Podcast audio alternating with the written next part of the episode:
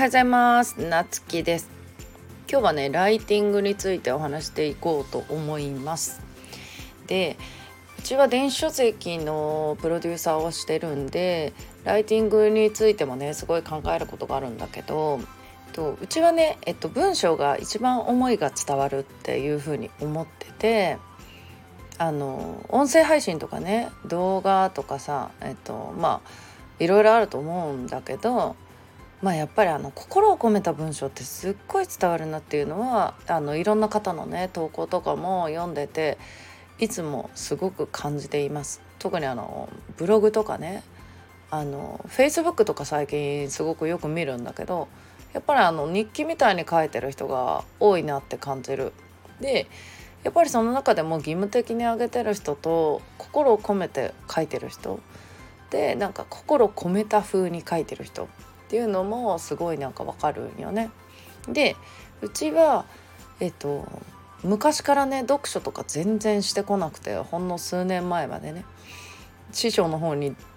師匠の本に出会うまでほぼほぼ読書をしたことがないんじゃないかというぐらい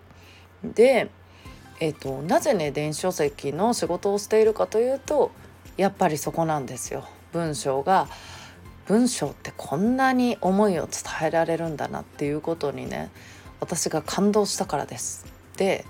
まあ自分が書けな書けなかったというか、まあ、自分がそのね本と関わってこなかったから余計にねなのにそれこそなんかブログも書いたこともないのに電子書籍をいきなり出版するというね無謀なチャレンジをしたんだけど、うん、だからなんか余計に感動があったのかもしれないもしかしたら。だけど結構ねやっぱり文章苦手ですっていう人多いんよね。でうちがそんなね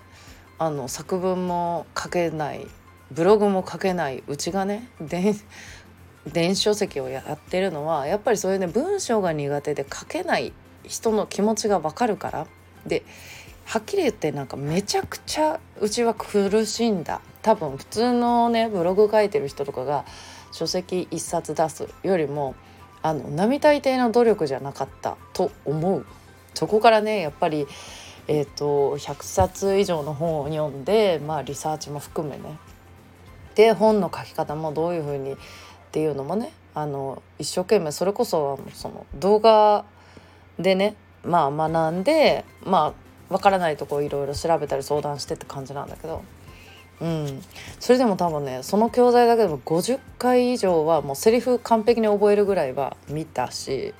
うん、だからこそなんかその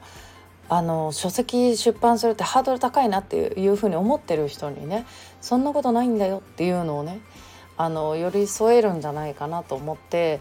この仕事を選んでるわけね。うん。で得意な人にはね提供できるものもしかしたらないかもしれないんだけどうん、でもまあそれでいいんじゃないかなってうちは思ってて困ってる人に要はなんか困って書けなくて苦しんでる人きっとねなんかうちみたいにもともとね文章苦手な人とかあんまり書くのが好きじゃない人って SNS の投稿とか自分の発信さえもすごいあのちょっとやっぱり苦労したりすると思うよね文章について。でえっと下手くそでもいいよそれって思いが伝われば。うん、ただねあの読み返すことは必要だと思うあの投稿する前にこの文章を読んで読んでくれる人が読みにくくないかとかこれで思いが伝わるかとかねあの理解できない文章を読むことほど苦痛なことってないんよね。でやっぱりその